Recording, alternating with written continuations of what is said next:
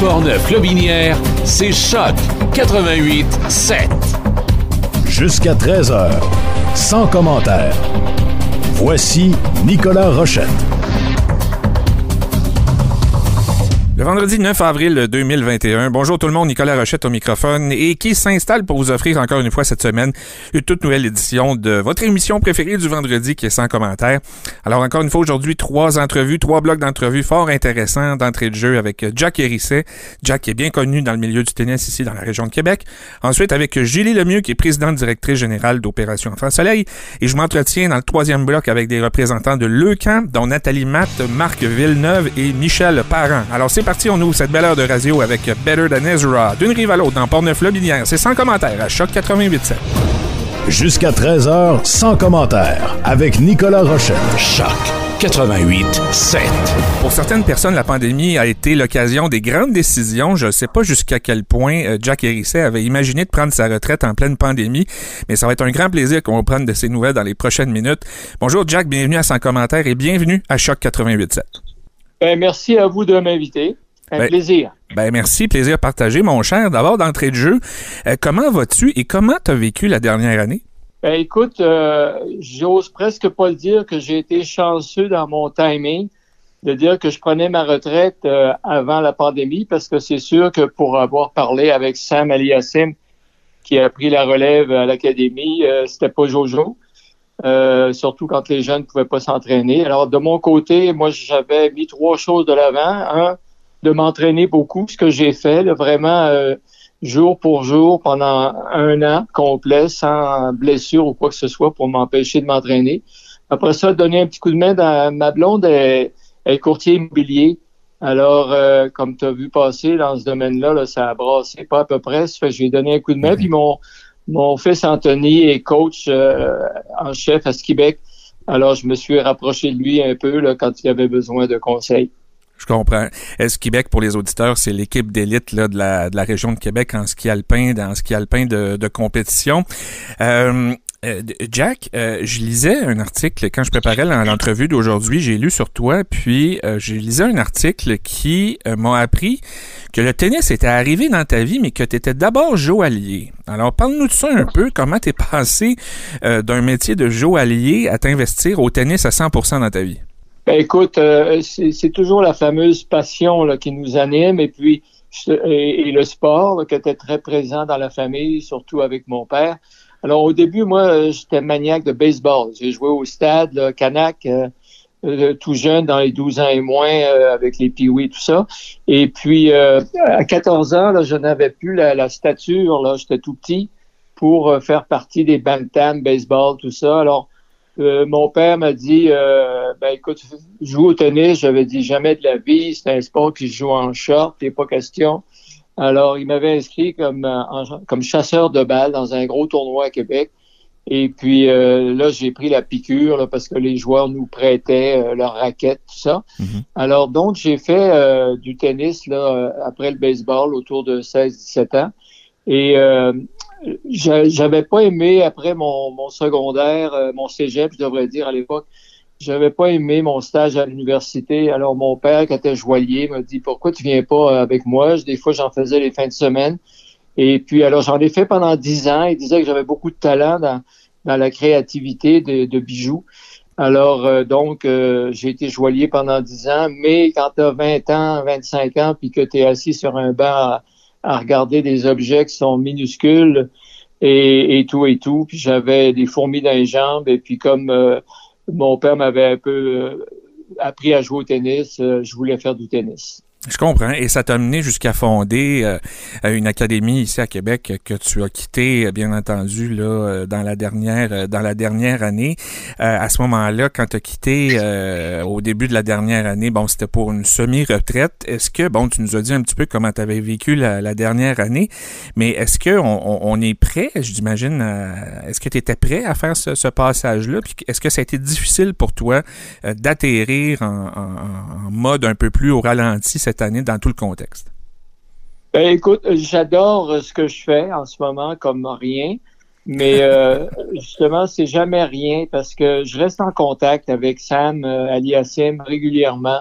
Euh, il, me pose beaucoup de questions, demande des conseils. J'adore ça. Je parle à, à Félix là, par euh, courriel et, et texto aussi. Alors, euh, donc, euh, j'ai pas vraiment laissé complètement. Je vais voir les jeunes s'entraîner quand le club est ouvert. Alors, euh, de ce côté-là, il n'y a, a, pas vraiment de problème là, de, de, dire oh, je m'ennuie. Et puis, quand, quand je m'ennuie, je vais voir les jeunes parce que je suis toujours proche d'eux. j'ai travaillé avec eux sur le terrain il n'y a pas longtemps. Alors, donc, je, je, continue à, à les regarder grandir. Je comprends. Jack, on a appris dans les dernières semaines qu'il allait avoir un centre national d'entraînement qui allait être, qui allait voir le jour ici dans la région de Québec pour pour le tennis, donc dédié entièrement au tennis. Dis-moi, euh, qu'est-ce que ça va représenter pour le milieu de pouvoir bénéficier d'une telle infrastructure? Ben écoute, euh, comme je l'ai mentionné là aux médias, c'est une très bonne nouvelle parce que c'est quelque chose qui manquait. Euh, je te dirais que grâce au club de tennis intérieur qu'il y a dans la région, euh, Club Avantage, dans mon cas, on a pu faire du développement quand même chez les jeunes. On a eu des résultats, euh, bon, avec Félix entre autres, mais il y a eu d'autres jeunes euh, champions canadiens et tout dans notre équipe.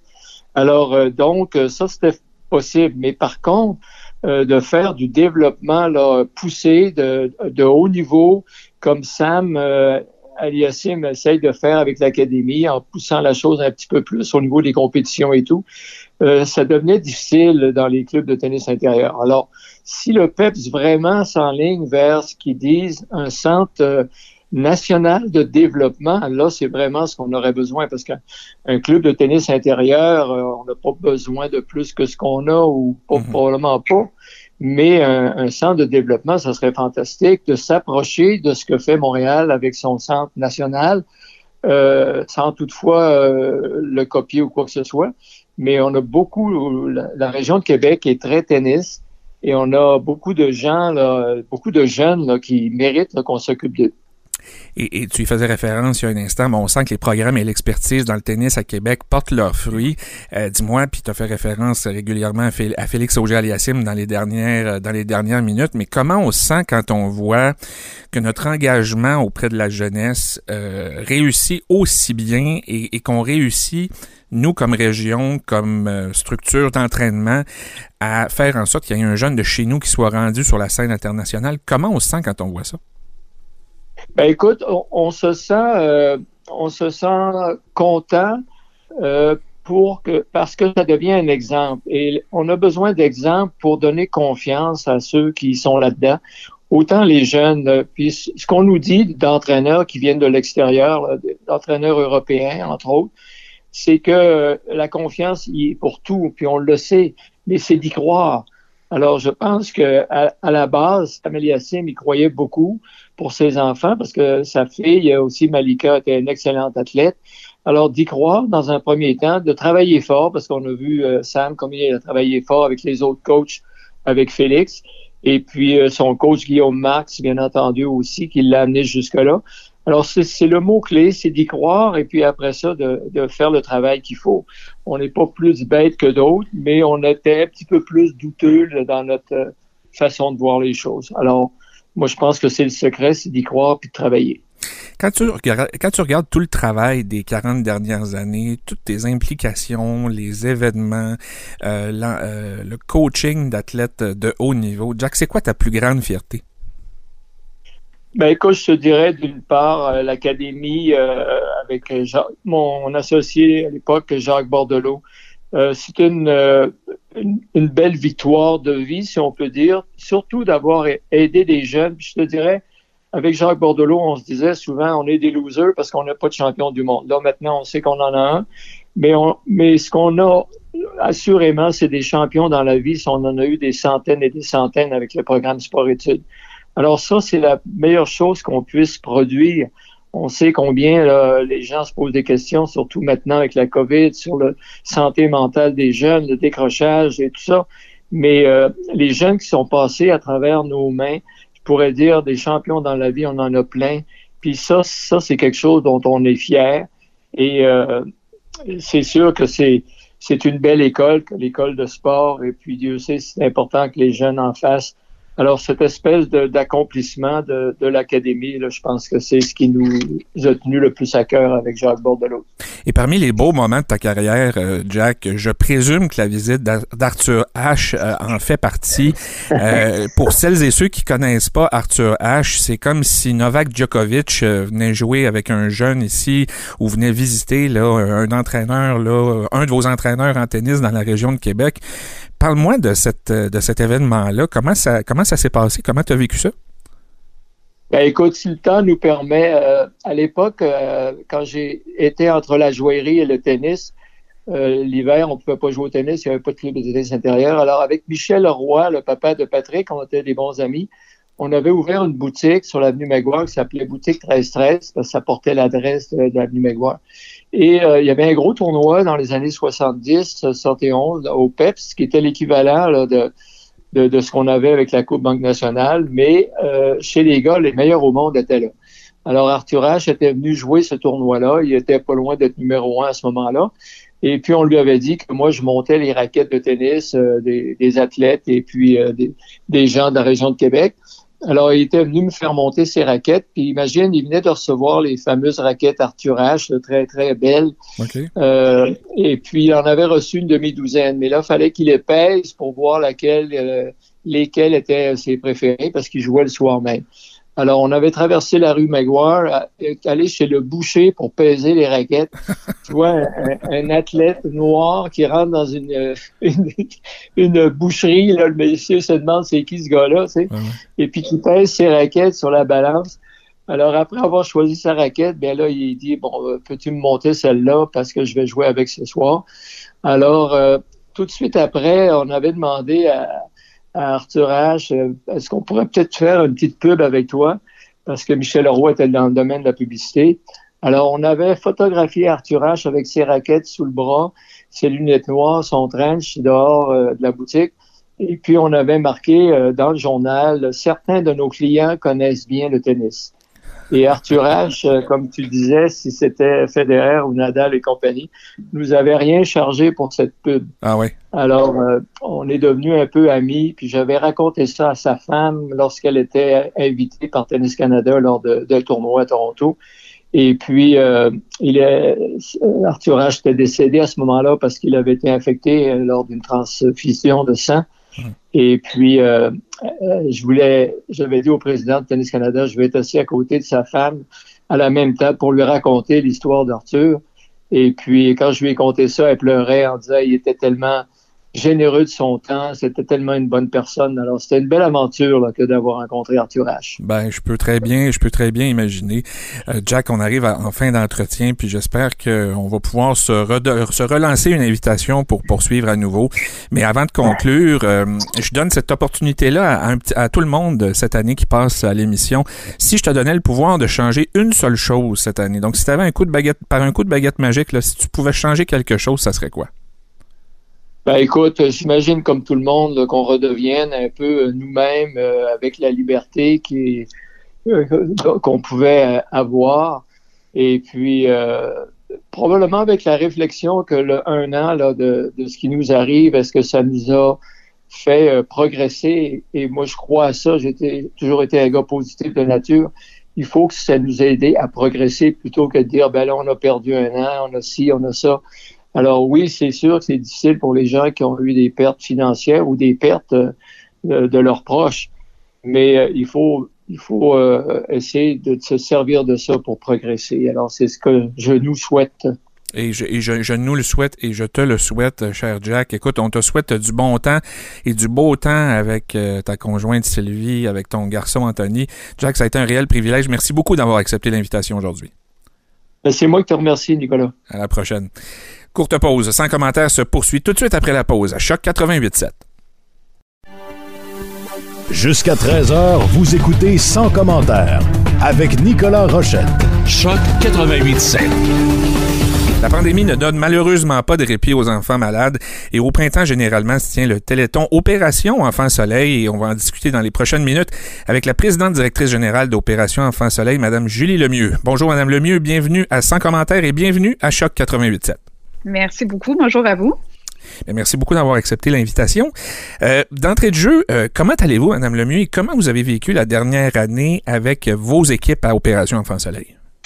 Ben, ça va très bien malgré les circonstances. Euh, je vous dirais que ça a été euh, une année évidemment particulière pour nous comme pour tout le monde. Euh, ça a été l'année de, tous les défis pour l'équipe d'opération Enfant Soleil, mais on s'en est bien sorti, on s'en sort bien parce qu'on a une équipe très créative, très dynamique, très engagée aussi, qui a plein de bonnes idées là pour faire les choses autrement. Mais disons que euh, ça a été, euh, il a fallu tout revoir au complet, tout revoir au complet. Puis on est fiers des résultats, là, mais disons que ça a été, euh, ça a été difficile par moment. Mais on, on est confiant aussi pour la suite des choses. Donc c'était une belle année bien remplie, disons. Ben je peux comprendre, mais disons, le, avec, pour réaliser la mission d'opération Enfant Soleil, ça a été quoi votre principal défi que vous avez eu à relever dans tout le contexte?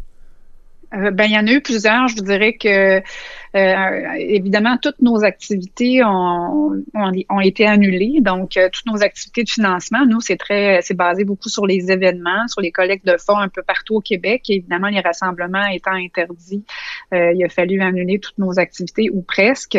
Donc, il a tout fallu revoir de A à Z, en commençant par le Téléthon. Donc, je voudrais que le, plus, le principal défi, ça a été de faire un, un Téléthon à distance l'an passé, surtout à la dernière minute, là, parce que tout ça est arrivé au printemps, c'était à quelques semaines seulement du Téléthon, donc on, on a décidé de pas baisser les bras devant la pandémie parce que les enfants continuaient d'avoir besoin de nous. Donc, on a tenu quand même le Téléthon euh, à distance, en pré-enregistrement, euh, presque à 100% sauf pour les chiffriers, tout ça. Donc, euh, et toutes les équipes étaient aussi à distance, donc chacun chez soi. ça avait jamais été fait comme ça en 33 ans. C'était évidemment une première. Puis donc ça, ça a été un des plus gros défis, mais je vous dirais que ça a été aussi plein de petits défis du genre euh, euh, la, la, la, remise des octrois, la tournée régionale des hôpitaux qu'on fait d'habitude à ce temps-ci de l'année, euh, qu'on peut pas faire cette année parce que les hôpitaux, évidemment, sont inaccessibles, puis on peut, faut limiter les déplacements le plus possible. Donc, il a fallu revoir cette formule-là aussi. Euh, toutes les collectes de fonds, les échanges avec les partenaires, tout ça, ça a été, ça a été tout revu. mais finalement, comme je vous disais, on s'en sort bien. On a des partenaires euh, extraordinaires qui, sont avec nous, des animateurs aussi qui sont avec nous, même à distance, euh, qui sont très, très, très près de la cause. Donc, euh, on, s'en sort bien parce qu'on a une équipe, justement, qui est très, très persévérante aussi là, et qui n'a pas baissé les bras, comme je le disais. Donc, ça a été plein de défis, mais des beaux défis, puis on les a relevés, puis on est fiers, en fait, de, ce qu'on accomplit. je vous comprends. Puis dites-moi, juste avant, parce qu'il y a plein de, petites idées que vous avez abordées sur lesquelles je vais revenir dans, les prochaines minutes, mais sur la formule de cette année, j'imagine que ça va être essentiellement, encore une fois, à distance, une formule euh, virtuelle. Pouvez-vous nous dire à quoi on peut s'attendre malgré tout quand on va pouvoir regarder ça? J'imagine encore une fois cette année sur les ondes de TVA. Oui, c'est le, le 30 mai cette année. On change de lieu. Ben, en fait, l'année passée, on l'a fait à distance. On, l'a vraiment pris enregistré. Donc, il n'y avait pas de plateau de tournage comme tel. les artistes, tout le monde avait fait des, prestations enregistrées de, chez eux. Euh, cette année, on va avoir un plateau de tournage. Donc, on, on peut, on, on s'y est pris à l'avance. On a le droit, c'est permis. On respecte toutes les règles de sécurité, euh, les règles sanitaires, tout ça. Mais on va être au Capitole, au Théâtre Capitole pour une première fois. D'habitude, c'était Exposité, mais cette année, on, on change de lieu. Euh, donc, on s'en va au Capitole, puis euh, ça va être une, une, formule hybride. Il va y avoir quand même du pré-enregistrement aussi parce qu'il faut qu'on on aille voir un peu les, partenaires sur le terrain. On, peut, a un nombre limité de personnes qui vont pouvoir entrer au Capitole aussi. Donc, il va y avoir du pré-enregistrement, mais il va y avoir aussi plusieurs performances. à peu près toutes les performances artistiques vont se faire euh, du Capitole. Donc, ça va être euh, encore une fois différent de l'année passée, puis différent aussi des 30 quelques années euh, auparavant. mais je pense qu'on est en train de concocter là, un, un bon téléthon. Ben, j'en suis convaincu. Euh, Madame Lemieux, il y, a, il y a quelques instants, bon, vous mentionniez que vous aviez vous aviez dû revoir, comme à peu près toutes les organisations, mais votre mode de fonctionnement, notamment pour euh, les tournées régionales hein, qui étaient qui étaient organisées, donc l'octroi des, des sommes d'argent aux hôpitaux en région, mais c'était aussi une occasion privilégiée pour vos porte-paroles de pouvoir accès, d'avoir accès aux enfants, leur rendre visite, leur donner un peu de chaleur humaine. Euh, dites-moi, qu'est-ce qui a été le plus difficile dans tout ça? Parce que bon, je, je voyais que les enfants, bon, ont, eu euh, accès aux gens à distance, mais est-ce qu'il y a quand même une sorte d'interaction qui a pu s'installer? Puis comment les enfants ont reçu un peu de chaleur humaine malgré tout? Ben, en fait, je vous dirais que pour les porte-paroles, ce qui a été le plus difficile cette année, c'est justement de devoir renoncer à cette tournée régionale euh, aux quatre coins de la province. Ils sont très présents euh, dans les hôpitaux auprès des enfants. Euh, c'est ce qui les alimente beaucoup, c'est ce qui les anime. Puis ça a été difficile pour eux, mais en même temps, ils ont tellement le cœur sur la main, puis ils le font pour la cause, ils comprennent exactement pourquoi on peut pas le faire. Donc, ils nous aident autrement, ils nous aident de faire ça de façon virtuelle.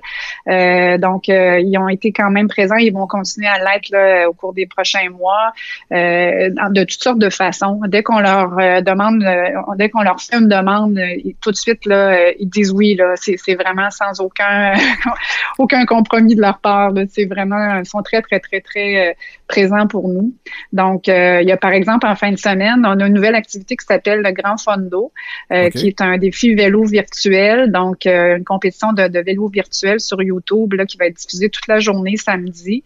Et c'est Camille DG là, qui, euh, qui va animer une bonne partie de cette journée-là, qui a accepté euh, euh, de, de, participer à ce défi-là avec sa belle bedaine de, de, de jeune femme enceinte. Là. Donc, c'est vraiment, ça va être vraiment intéressant. C'est la première fois qu'on le fait, puis c'est déjà un succès. Donc, on est très content. Là. On, on a vraiment beaucoup déjà de, de, sous amassés avec ça. Les gens vont pouvoir nous, nous suivre samedi.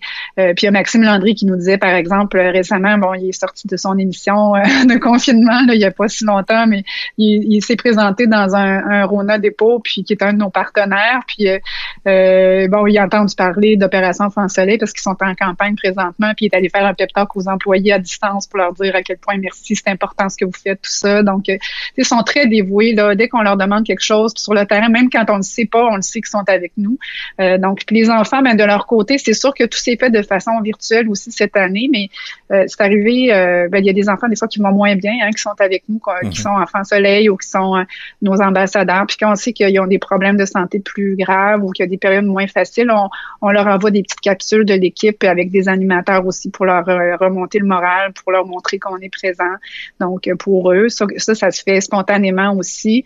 Euh, puis on est très présent sur les réseaux sociaux, donc c'est sûr qu'on essaie de rester près d'eux de façon virtuelle. Puis oui, on a fait des capsules régionales euh, on a fait des entrevues à distance avec eux, à l'extérieur, tout ça, là, pour pas. Euh, euh fait qu'on le fait ça aussi là, euh, à certains endroits, mais on, on, garde le contact comme on peut. Là, mais en tout cas, je dirais que malgré tout, les enfants, on les sent près de nous et on se sent près d'eux aussi, malgré, malgré la pandémie et la distance. Vous faisiez allusion il y a quelques instants à la disponibilité des porte-paroles, j'oserais dire aussi la fidélité de certains depuis plusieurs années. Et j'ai en tête Alain Dumas, par exemple, et Louis-Georges Girard qui sont là, mon Dieu. Vous, bon, vous mentionniez que c'est le 33e Téléthon cette année. J'oserais pas dire qu'ils sont là depuis 33 ans, mais c'est tout comme dans mon imaginaire. C'est quoi l'impact de la fidélité, par exemple, de Alain Dumas et de Louis-Georges Girard euh, pour une organisation comme la vôtre? Ah, c'est des gens exceptionnels. Je vous dirais, moi, ça va faire deux ans que je suis avec Opération Enfant Soleil, puis euh, je suis encore impressionnée de voir la générosité de, gens comme euh, comme Alain, comme Louis-Georges, puis les autres animateurs aussi, les autres porte-paroles qui qui, qui ont le cœur sur la main, qui sont extrêmement généreux. Puis dès que dès qu'on leur demande une, petite chose, c'est toujours tout de suite oui, oui, oui. donc, ils s'impliquent énormément d'habitude dans la tournée, comme je le disais, dans les événements partenaires aussi dans l'animation, dans les témoignages aussi avec les enfants. Cette année, euh, c'est encore en ligne, là, évidemment, mais ils sont là. Ils sont encore là avec nous. Vous allez les voir euh, dans les prochaines euh, semaines, les prochains mois. Au Téléthon aussi, ils vont être avec nous. Donc, ils sont là dans toutes nos campagnes de, de levée de fonds. Ils font partie de la famille. Puis, c'est un impact direct parce que pour les enfants, de voir des personnalités comme ça, qui sont aussi généreuses, qui sont qui ont aussi à cœur leur santé, dans le fond, puis leur rétablissement, mais ça les touche beaucoup, puis ça leur donne beaucoup d'espoir. Donc, euh, cette générosité-là, c'est sans limite, là, puis ça fait une grande, grande différence pour la cause. Je rappelle que je m'entretiens avec Julie Lemieux, qui est présidente directrice générale d'Opération Enfant Soleil. Maintenant, euh, parlons des, des, retombées concrètes des dollars ramassés, parce que la, société, je dirais le, Québécois qui a envie de donner, j'ai l'impression qu'il cherche à ce que le, dollar qu'il va donner serve à quelque chose de concret. Et pour convaincre les gens d'embarquer dans la, dans la cause et dans le mouvement cette année, pouvez-vous nous donner deux, trois exemples de retombées concrètes au fil des ans de tous les dollars amassés par Opération Enfant Soleil? Ben, on, on, investit dans des équipements de pointe euh, aux quatre coins du Québec. Euh, donc, euh, je pourrais vous donner l'exemple du centre, du centre Mère-Enfant Soleil à Québec, là, qui a été construit il y a quand même maintenant plusieurs années, mais qui a exigé un, investissement de 10 millions de dollars d'opération Enfant Soleil. C'est de l'argent qui, qui, a été donné par par les donateurs un peu partout au Québec. on a construit aussi une salle de chirurgie cardiaque opération Enfant Soleil dans ce centre Mère-Enfant qui permet à des enfants de la grande région de Québec, aussi de l'Est du Québec de se faire soigner lorsqu'ils ont des problèmes de cœur. Au lieu d'aller à Montréal, ils peuvent venir maintenant à Québec. Euh, neurochirurgie aussi, la même chose. Au lieu d'aller à Montréal, maintenant, avec les investissements d'Opération Enfant Soleil, euh, les familles, les enfants euh, peuvent rester à Québec là, quand il y a des problèmes aussi en neurochirurgie. Euh, ça, c'est tout récent, c'est depuis une couple d'années seulement. Là, donc, ça fait ça fait une grande différence hein, de pouvoir rester plus près de, de son domicile. Mm-hmm. on, on, achète aussi pour les hôpitaux des incubateurs de transport pour permettre aux, euh, enfants, aux bébés d'être transportés d'une région à l'autre quand ils ont besoin de, soins. On finance aussi des, on finance oui des gros équipements, mais aussi des petits outils, des plus petits outils qui permettent aux infirmières d'offrir des soins à la maison, dans la région des enfants. Donc ça évite les déplacements aussi. Puis on finance des équipements pour éviter aussi justement tous les déplacements avec les grands centres. Donc ça, c'est important parce qu'on sait que pour la guérison des enfants, c'est important d'être proche de la, maison, proche de la fratrie, proche de, sa famille. Donc ça, on, on, a beaucoup d'investissements aussi là, pour euh, faciliter, dans le fond, les soins de proximité. Euh, on a par exemple aussi des petites couvertures de photothérapie quand les enfants, les bébés naissent avec la jaunisse. C'est assez fréquent quand même. Mais on en a financé plusieurs de ça qui permettent d'emmailloter le bébé puis de le guérir sur place en région, encore là, en, évitant des déplacements. Donc, euh, euh, puis je voudrais qu'au final, j'en ai nommé plus que deux, ben trois, mais au final, il y en a, il y en a tellement, mais je vous dirais que euh, le logo d'Opération Enfant Soleil est présent hein, partout dans ces hôpitaux-là, sur les équipements. Puis ce logo-là, il rassure beaucoup les enfants, il rassure les familles aussi. Les enfants se sentent moins seuls avec la maladie quand ils voient le logo d'Opération Enfant Soleil. C'est beaucoup les témoignages qu'on reçoit parce qu'ils se sentent entourés. Ils savent que ce sont les Québécois, comme vous, comme vos auditeurs aussi, qui ont contribué à l'achat de ces équipements-là, puis ils se sentent moins seuls à travers la maladie. Donc, c'est un logo qui est familier pour eux, puis qui leur donne de l'espoir, puis ils se sentent soutenus à travers l'épreuve. Donc, c'est ça les retombées concrètes.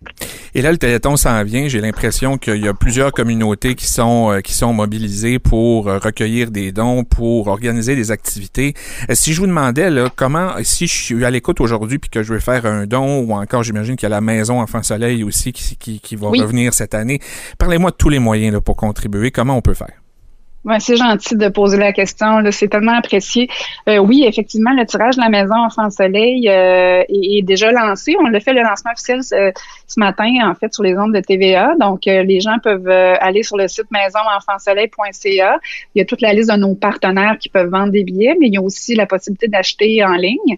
Donc, et maintenant, c'est tout nouveau de cette année, mais on, on envoie les, les billets par courriel aussi. Donc, avant, il fallait les envoyer par papier, en papier, là, mais la RAGJ nous donne maintenant la possibilité de le faire par courriel, donc c'est plus simple.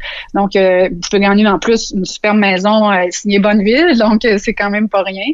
Puis il y a plusieurs prix secondaires également. Il y a le Grand Fondo dont je vous parlais, là, qui a lieu en fin de semaine. Si ça vous intéresse, le vélo virtuel, c'est un bel événement toute la journée sur YouTube Opération France Soleil. Donc, si vous pouvez suivre l'événement, mais aussi suivre les indications si vous voulez donner là, pour cet événement-là.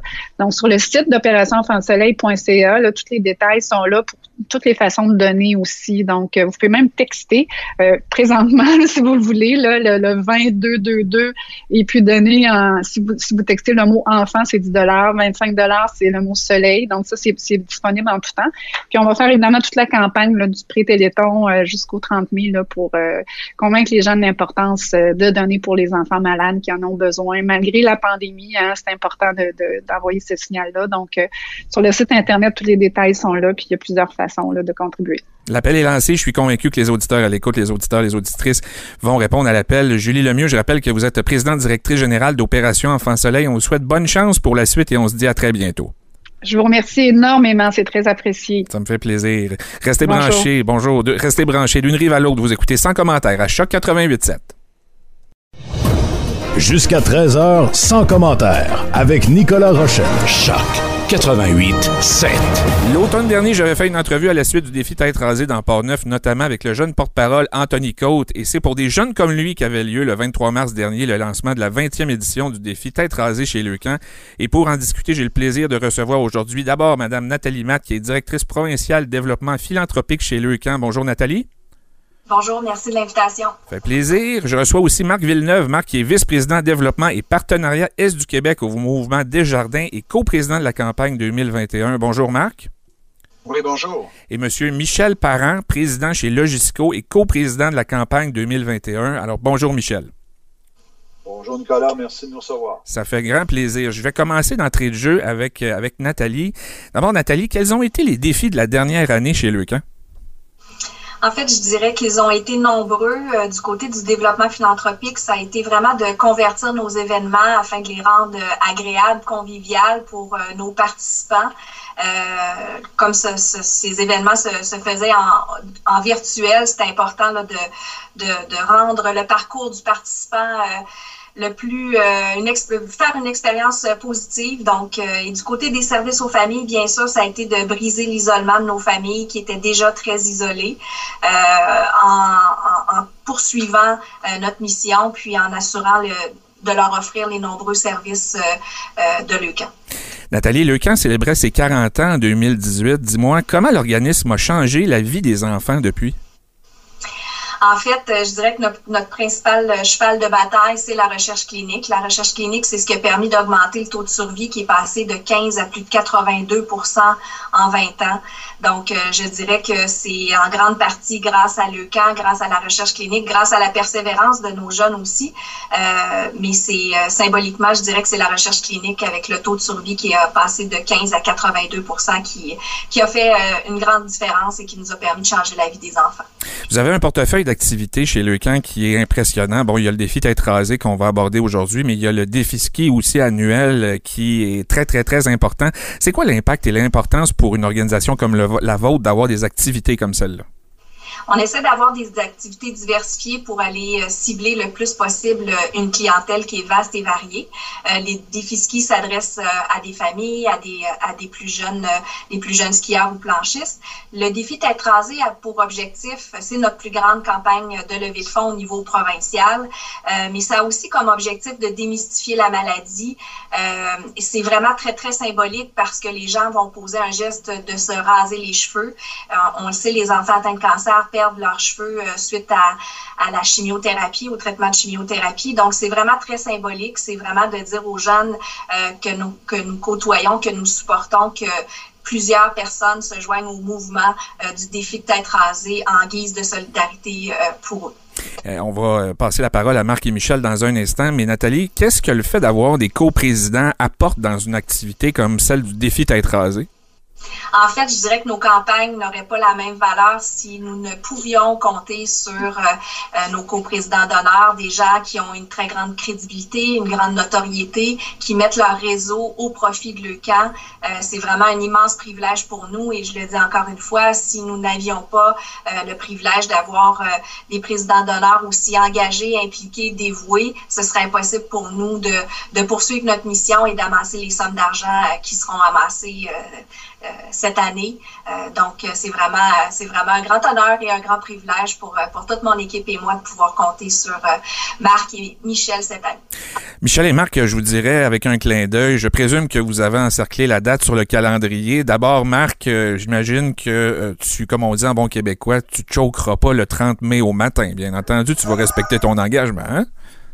Assurément, j'ai déjà commencé à me laisser pousser les cheveux pour que ça vaille la peine. encore plus. Et Michel, la même chose pour toi. Je pense que c'était, quand, comme leader inspirant, tu dis oui, c'est certainement pas pour euh, baisser pavillon euh, le matin du 30 mai, n'est-ce pas? Ah, ben ça, il n'y en a pas question. Surtout que j'ai tellement hâte, Nicolas, que ça se produise. Ça fait deux fois que j'en sais que la date, là, parce que l'an passé, je l'avais encerclé euh, pour euh, le printemps 2020. Puis, euh, malheureusement, dans les circonstances, on avait un, malaise à solliciter notre entourage. Mais cette année, là, on est bien prêt, puis on a j'ai très, très hâte. Michel, Michel, je poursuis avec vous. Pourquoi on décide, en tant qu'homme d'affaires, de s'impliquer activement dans une cause comme le défi tête rasé? Pourquoi avoir dit oui sur Ben, en fait, euh, c'est pas c'est pas très difficile de, dire oui parce que d'un, euh, ils ont euh, chez Leucan une une porte-parole extraordinaire en Nathalie là, qui, qui, qui nous interpelle puis qui est, qui est très bonne dans son métier. Alors c'est mais par-dessus tout ça, j'ai toujours depuis très longtemps eu un attachement très particulier à, la jeunesse, aux jeunes enfants. J'ai des petits-enfants, puis la seule chose que je peux faire, moi, pour le camp dans cette, euh, dans cette activité-là, c'est de, ramasser des sous. Fait que pouvoir amener ma simple petite contribution euh, à la cause de Leucan, faire un peu de bien-être à nos, à nos petits bouts de choux qui vivent des épreuves et leurs familles, ben c'est un beau privilège pour moi de le faire. Puis euh, c'est pas c'est vraiment pas compliqué pour moi de faire ça. Ça, ça m'enchante beaucoup. Puis ça me, ça me dans le fond, ça me fait euh, peut-être plus de bien de, de, de m'impliquer que tout le bien qu'on peut faire tous ensemble. Ça, ça me rend bien heureux. Et toi, Marc, pourquoi tu as dit oui? Ben, j'ai dit oui parce que c'est une cause qui est noble et, la cause adresse des besoins qui ne devraient pas exister. On ne devrait pas avoir à combattre un cancer, surtout pas quand on est un jeune enfant. J'ai dit oui parce qu'en tant que père de trois garçons, ça me touche droit au cœur de voir tout ce que le camp fait pour aider les familles et les enfants qui doivent combattre la maladie. Alors euh, vraiment, c'est comme Michel le dit, c'est la moindre des choses que de faire un effort puis ramasser des sous pour les aider à poursuivre leur œuvre. Marc, je poursuis avec toi. C'est quoi vos objectifs euh, comme coprésident euh, de cette activité? Et c'est quoi les objectifs, je dirais, aussi de l'activité en, nombre de dollars? Qu'est-ce que vous visez comme objectif? on s'est donné une grande ambition cette année parce que, comme Michel le disait, l'an dernier, on devait faire le défi. Ça a été reporté à cette année. Et il faut comprendre que le CAN n'a pas de subvention non plus. Donc, euh, chaque dollar qu'on va aller chercher sur le terrain est très important pour l'organisme. Donc, on s'est donné de très grandes ambitions. On s'est euh, joint à un groupe de leaders inspirants. Donc, on, a interpellé la communauté d'affaires pour se joindre à nous pour cette campagne-là et on vise le chiffre magique de 1 million cette année pour la grande campagne. Personnellement, euh, mes objectifs, j'en ai trois. Le premier, c'est d'aller chercher le maximum possible pour qu'on atteigne cette cible-là, évidemment. Deuxième, c'est peut-être aussi de sensibiliser le plus de gens possible à cette cause-là. C'est incroyable comment des familles peuvent être atterrées quand la maladie frappe. Et c'est incroyable de voir tout ce que le camp fait pour les supporter. Puis le troisième, ben, dans cette période de pandémie, des fois, on, a tendance à être un peu plus isolé. Alors, l'idée de, rallier certains leaders de la communauté d'affaires avec Michel et moi pour faire la campagne, ben, ça aussi, ça me parle beaucoup. Avec les gens qui sont impliqués, on a on a la grande conviction qu'on va sensibiliser à peu près tout le monde dans la grande, grande région de Québec. Donc ça, ça me parle beaucoup. Et Michel, de votre côté, c'est quoi les objectifs que vous vous êtes donnés à titre de coprésident de la campagne cette année? Ben, personnellement, en, termes de dollars, euh, bien, j'interpelle euh, mon entourage euh, directement, puis j'aspire à ramasser 100 000 dollars sur ma tête quand je vais passer quand même. sous le sous le rasoir à la fin mai. globalement, pour notre belle grande campagne, ben, c'est le million, mais je veux profiter de l'occasion pour remercier la, vingtaine de leaders, de dirigeants d'entreprises de Québec dans tout secteur d'activité confondu qui ont euh, qui ont accepté notre invitation de mettre euh, chacun d'entre eux euh, leur tête aussi à prix pour le rasage à la fin mai. 20 leaders qui sont reconnus dans la communauté de Québec qui acceptent de, de ramasser un minimum de 20 000 dollars chacun. Fait que déjà en partant, euh, on, baisse un peu la pression sur les, coprésidents d'honneur pour euh, avec ces 20 leaders-là qui sont très généreux et qui représentent des grandes entreprises de Québec. Là, alors, euh, c'est déjà tout à fait motivant, mais j'aime beaucoup aussi le commentaire de Marc à l'effet qu'il faut en plus de ramasser des sous, faire rayonner du mieux qu'on peut euh, la cause de Lucan, qui est une cause extraordinaire quand euh, on fait un, mini séjour euh, au centre Lucan du Chul et qu'on voit comment ça se passe, on voit le bonheur dans les yeux de nos petits-enfants malades et de leurs parents, puis de ce que Lucan fait pour eux. Euh, on peut pas faire autrement que de, vouloir la faire rayonner et faire tout ce qu'on peut pour aider cette belle cause. Et, Marc, dis-moi, euh, je suis à l'écoute aujourd'hui, je veux contribuer à la campagne. Euh, comment je comment je m'y prends? Est-ce que c'est via le site Internet? Est-ce que c'est de contribuer? Euh, Michel disait dans un instant, j'ai 100 000 dollars, je, je, mets ma tête à prix pour 100 000 dollars. Comment ça fonctionne au juste le défi tête rasée? Ben, effectivement, il y a le site de Leucan dans lequel on a chacun de nos sites, là, tous les, euh, les, leaders inspirants qui sont dans la campagne de cette année ont chacun leur section. Donc, vous pouvez contribuer euh, à la campagne directement ou encore sous euh, sous le site, le micro-site d'un des leaders qui, qui a mis sa tête à prix pour l'année. Et je conclurai l'entretien aujourd'hui en, vous disant que votre engagement est, fort inspirant. J'irais bien. En fait, moi, je pourrais me, faire raser, mais maintenant, j'ai les cheveux tellement courts que ça serait presque pas d'homme. Mais sachez qu'il y en a un de vous deux qui pourra compte, compte, compte, compter sur mon don. C'est ce que je voulais dire, compter sur mon don. Euh, mais euh, j'aimerais ça finir l'entretien en vous demandant euh, si je vous donnais le pouvoir de changer quelque chose cette année. Je conclue tous mes entretiens depuis le début de l'année de cette façon-là. Si je vous donnais le, le, le pouvoir, la baguette magique pour pouvoir changer quelque chose, ça serait quoi? Puis je commencerai, tiens, avec Nathalie. En fait, euh, briser l'isolement des personnes vulnérables, euh, ce serait, euh, puis j'inclus là-dedans toutes les personnes vulnérables, pas simplement les enfants euh, atteints de cancer. Et le rêve utopique, bien, ce serait que tous les enfants, tous les enfants atteints de cancer, cancer puissent guérir et, et avoir l'aspiration de vivre vieux. Et pour toi, Michel? Ben, J'aimerais bien pouvoir m'en profiter euh, réellement un jour de cette fameuse baguette magique-là, mais euh, que de, pouvoir éviter de voir des petits-enfants passer, traverser des épreuves aussi éprouvantes dans leur vie. Euh, euh oui, le camp est là, oui, on en sauve euh, beaucoup, beaucoup, beaucoup, c'est merveilleux. Mais si on pouvait leur éviter de vivre, c'est quand même, quand même des souffrances. Là. Euh, ça, ça m'enchanterait. Quand on est tout petit, puis on vit ça, puis qu'on on, on, fait, on fait vivre ça par procuration à ces gens-là, à, à, leur, à leurs frères, à leurs sœurs, à leurs parents, c'est quelque chose de très éprouvant. Euh, si on pouvait complètement éviter ça, ça serait quelque chose de beau. Mais en attendant, on va toujours être là pour euh, les supporter, euh, ces, ces, ces, petits bouts de chou. Et ton côté, Marc, tu aurais le mot de la fin en quelque sorte? Ben, je te dirais, Nicolas, tu seras pas surpris. On a à peu près toute la même ambition de baguette magique. Euh, si les recherches cliniques permettaient de trouver le médicament qui guérit les enfants le plus rapidement possible, ben, ça serait le bonheur.